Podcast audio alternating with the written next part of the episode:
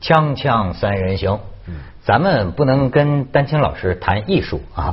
今天的艺术家是最不爱谈艺术的，画家是最不爱谈画的，是吗？不是这个意思，我很愿意谈话，但为什么要在这儿谈话？谁要听？他爱听，我爱听，我爱听。哎，那行，谈点这个人民群众普遍关心的。OK。最近上海杀了人了，这事儿你你老画画，你知道吗？我听说，当然。上海，哎，怎么出突然出现一老头？怎么他能这么狠呢？又是拿一猎枪抢的，不是？先在厂里弄死一个人，叫持械打死一个人，然后后来他们有传说是说是拿硫酸弄死这个人。哎呦，嗯，跑了，拿着猎枪，嗯，跑了。你说快跑啊！但是呢，又跑到一什么地方有哨兵站岗的，把哨兵打死了，抢枪，嗯，然后又杀回头，又杀回到那个厂里，嗯。梆梆梆梆，总共打打打死得六个吧？就说六个人，六个人，对对。哎，这个事儿真是让人听着就惊愕呀。呃，这又让我想起文革。文革的头几年啊，呃，上海数次发生这样的事情。嗯。什么事情呢？就是因为政治压力或者社会压力，单位里不开心，家庭种种这些，呃，就在我家附近。呃，张家花园出去有个叫叫威海大厦，现在还在，就是被一辆这个公共汽车撞上，是司机故意撞的，就带着全车人往上撞，撞死拉倒，就这样。这是六六年、六七年之间的事情。要相同的事情，这个在那几年发生好几起。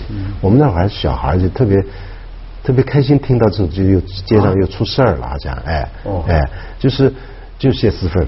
泄私愤，然后失去控制，啊，嗯，然后我自己亲自碰到的事情，那比这个要恐怖多了。就是一九八一年，我出国的前一年，呃，我弟弟到北京来找我玩，然后我就晚上送他到北京火车站，嗯，北京火车站，然后我帮他买买好月台票。正要往里走的时候，就是我亲眼看到爆炸的火光是什么样子。就是第一瞬间是你眼睛睁不开的，就就像一个白炽灯光对着你照一样。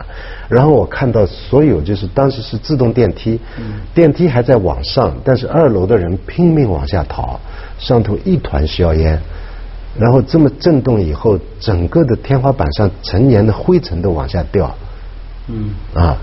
原来有个哥们儿，就也是为了什么不开心的事情，身上绑着自制的炸弹，就上了自动电梯，往人口最密集就往里拥进去，蹬蹬车的那个人群就就就就拉开了炸弹。哦，文革的时候就有这不不不不不，文革结束。是一九八一一九八一年，一九八一年。那当然我们就就就往外退，往外退，我看到很可怕的一幕。就是有有有一群人就就跑过去，跑过去，同时这个就马上散开。当中有个人拎了一条就是炸飞的牙和牙肉，从上面飞下来，飞下来。然后我们当然就就看热闹，就等在外面。等他们这这消防车队很快就到，然后当时的北京市副市长也也很快就到，就拦起来，拦起来里头我们就数着八九十具，不是尸体就是受到炸伤的。具体炸死多少人？这个当时还没有报端，就是那么快公布的。八一年，你想想看啊，这是我亲眼看见的事情，啊，也是一个复员军人为了什么不不不开心的事情，就引爆这个炸弹。嗯，哎，那我们我记得我们前一阵子还特别聊过，就说中国这几年多了一些，看来不是多了些，是本来也就有这种泄愤。嗯。然后因为自己受了压抑或者不高兴，然后就去找一些自己不认识的人来发泄。嗯那么通常我们今天叫报复社会嘛，嗯就他我上回我就讲，他没有把人当人，而他把人当社会，然后所以他才干得出这样的事儿。可是我现在又在想啊，像这里面还牵涉另一个问题，它牵涉什么？就那天。就但是你也提到，就是说人对情绪的控制，嗯，我不知道你有没有这个感觉？就我觉得中国人当前的中国人对于自己情绪跟情感的这个调节能力，嗯，不是那么好，嗯，就我们所以很容易看到，比如说飞机误点，然后大家就骂人，要动手打人，嗯，就你很容易看到有些人的情绪失控。那个状态，就很容易看到一个人要暴怒要怎么样，我不知道跟这个有没有关系，就他怎么处理自己的情绪的问题，好像我们不是太擅长，你觉得呢？嗯，是是是有这个问题啊，这个 这都好像还不完全是现在，就是反正只我有生之年我能记得的都是这样。呃，对我蛮少看到哪一个阶段就是整体性的人群就是自我控制、理性，然后沟通，这这好从从从来没有，我不记得有任何特别良好的阶段啊。嗯。这个确实是很有你，所以你作为一个香港人哈，格外的你能感觉到这个区别。对，你比如说，特别是你在在香港人和大陆人一起合作的公司里哈，你就觉得很有意思。香港人好像没有感情，嗯，他在公司开会。他就干什么干什么。大陆人呢，我就想起当年梁启超写文章说有个特点叫笔锋常带情感，就为什么他的文章感染力很强？那都是很带情感。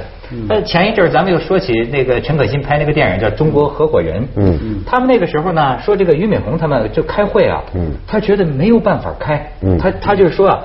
他说：“这个大家最后讲的都不是公司里的事情，最后好像就骂起来。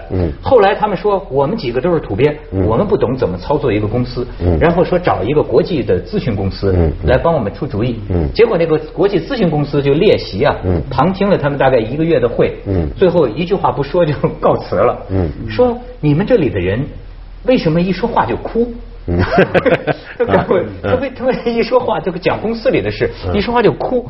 哎，我觉得咱们真是性情中人。对，因为这一点，你刚才说，就我们香港人啊，会格外性情，这叫什么？你说说，我不知道。你先说。我们香港对这个事是格外敏感，会就我们香港人来大陆工作、生活、旅行，是是。所以这几年香港人不是常常说自己跟大陆人分别，好像感觉越来越大。我感觉接触多之后，你反而会更敏感。这个，比如说举一个简单的例子，嗯，我。今天下午去一个银行办些事儿，在北京一个银行弄点事儿，那我就注意到，我坐在一个柜台前面，谈跟那个柜员在在在处理事情的时候，我隔壁来了一个一个人，那个人呢就隔着玻璃骂里面的一个柜员，嗯，那其实那也坐着一个人，其实是怎么回事呢？就是他那个平银行柜台前面不是有一个显示屏显示第几号第几号嘛？对不对？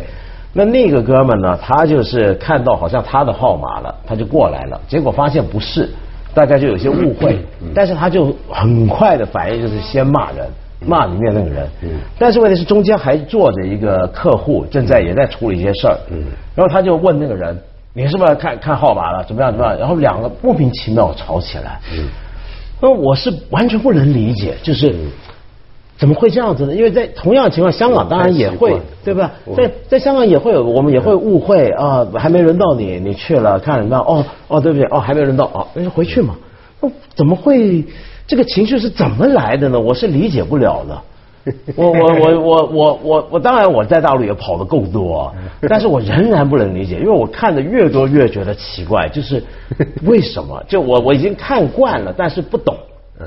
就不懂那种情绪是怎么出现的，怎么回事呢？想办法找个人把你惹怒一次。但是，但是我想说的，他那个沸点低，就他们容易被惹怒。嗯，就我觉得我们这容易的被激怒或者容易出情绪的那个点，好像那个沸点特别低。还有一个情况，就是移民海外的中国人啊，移民海外中国人差不多。八十年代、九十年代新世纪，呃，经常好好大家聚会吃饭大吵，啊，大吵就是都这这海外吵什么呢？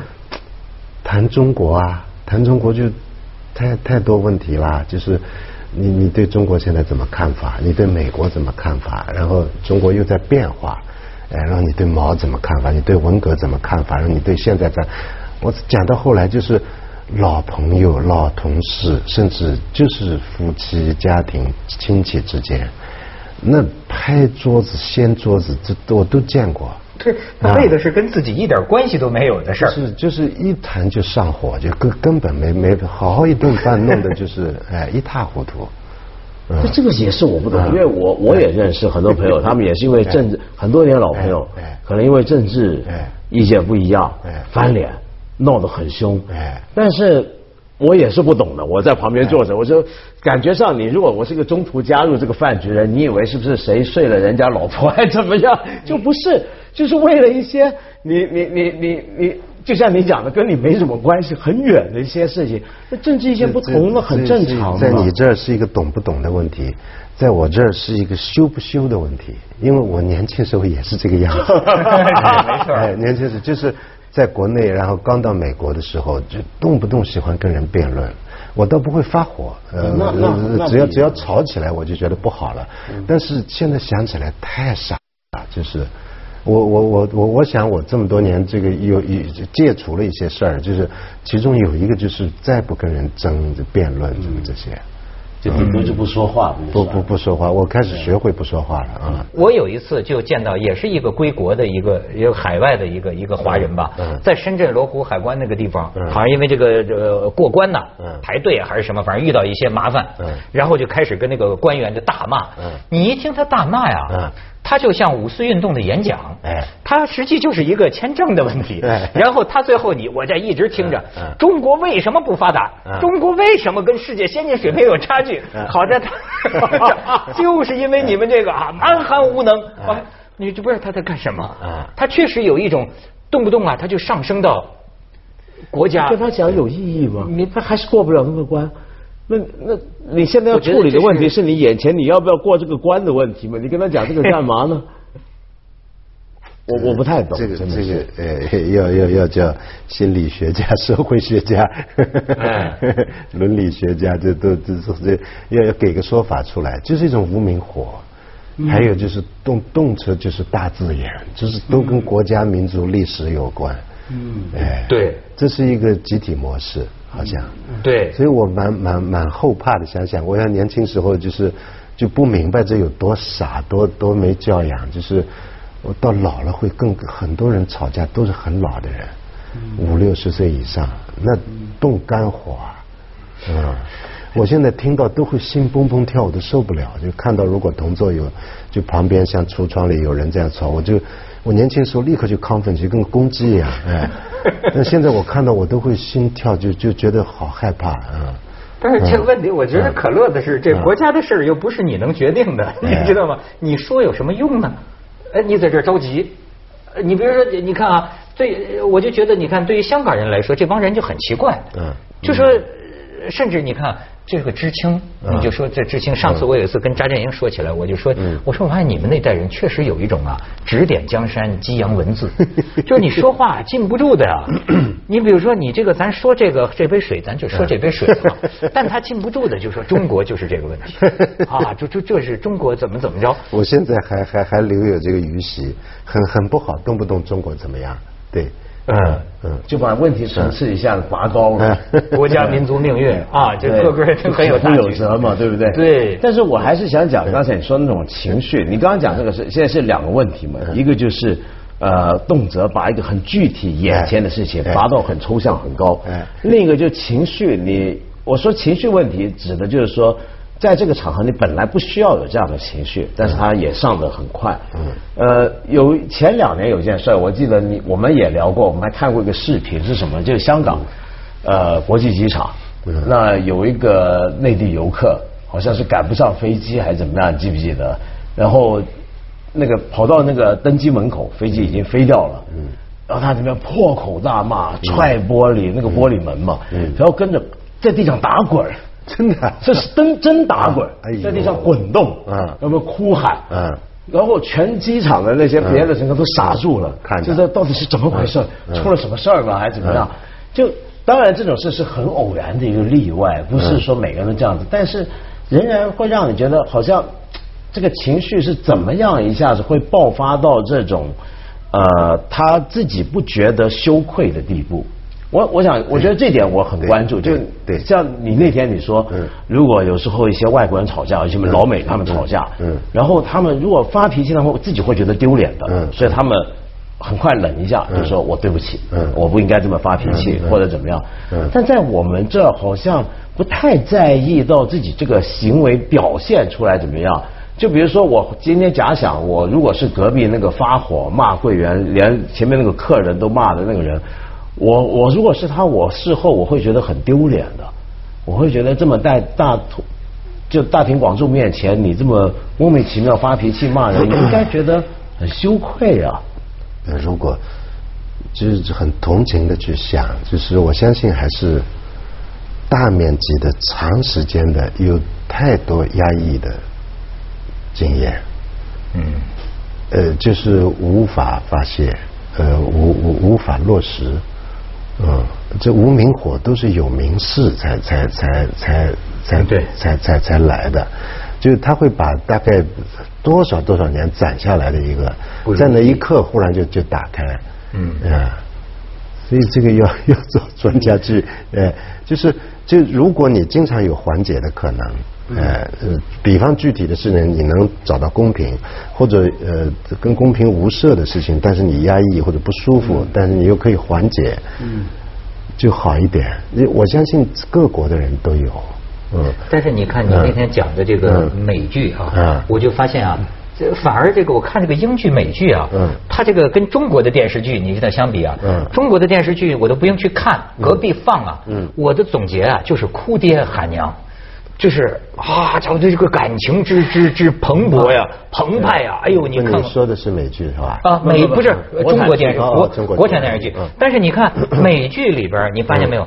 他这种包括夫妻之间的感情，呃当然也有吵架，但不多，他都是比较节制的。我的概念正好跟你有点不一样。嗯就是呃，跟刚才那个还有点呃呃，这话题有点离开。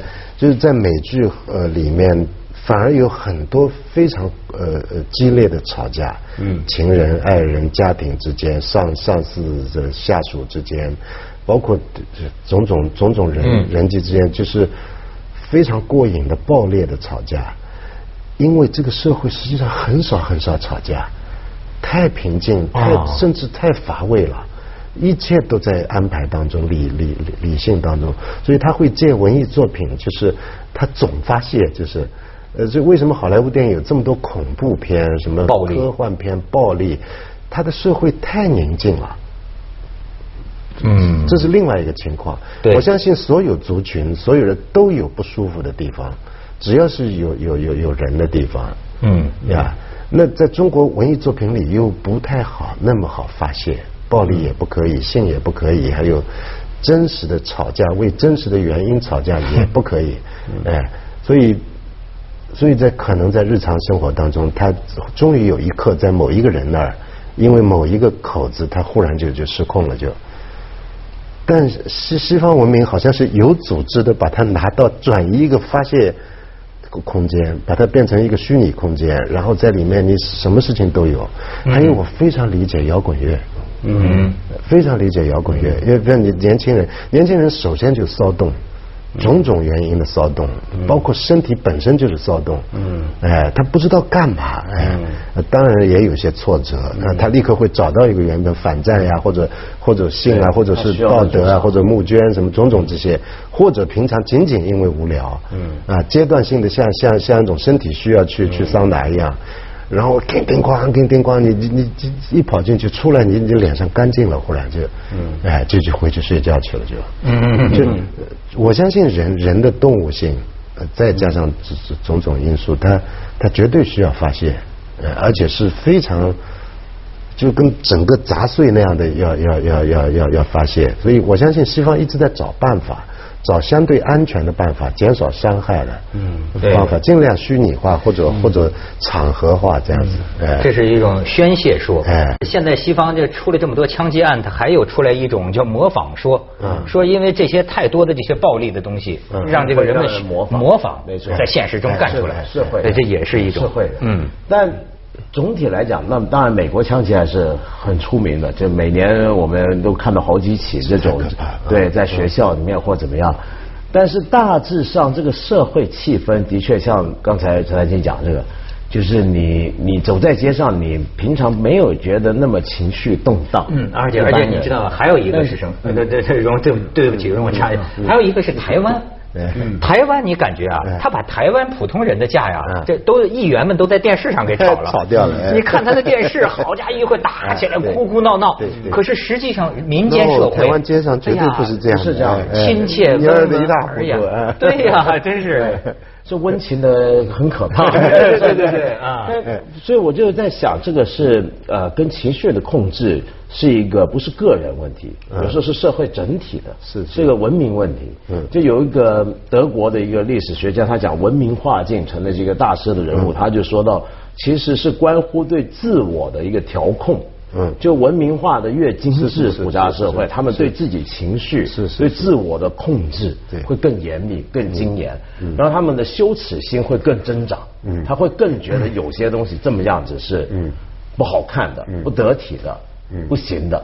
但是，但但我这么讲，当然不是说中国不文明啊，嗯。而是我觉得奇怪的是，你读书的话啊，你会发现中国古人比我们很文明，在这种意义上，嗯。就比如说孔子讲那一大堆，你仔细看，他们是高度的对于自己情绪该怎么表达才叫合理。嗯，他们非常在乎，乐而不言哀而不伤对这个情感怎么样叫恰到好处，他们是很在乎、很在乎的。但我们今天好像被那个钥匙被打开了，一把锁开了。就是另另另一个话题了，就是整个的呃行为规范这种都没有，对，全长期没有，是长期没有，所以人其实没有行为规范，嗯，他也没有羞耻感。你说的海外吵架的都是书生啊，嗯，都是教授学者主流啊，嗯，哎，就都是念书的。教哎，不在哎哎，一塌糊涂吵的真的是。嗯整个一顿没羞没臊，也挺开心。他活得舒畅。哎有接着下来为您播出《西安楼冠文明启示录》。一股恶气，好像 这个，我操！但这个状况我们是会夸的。就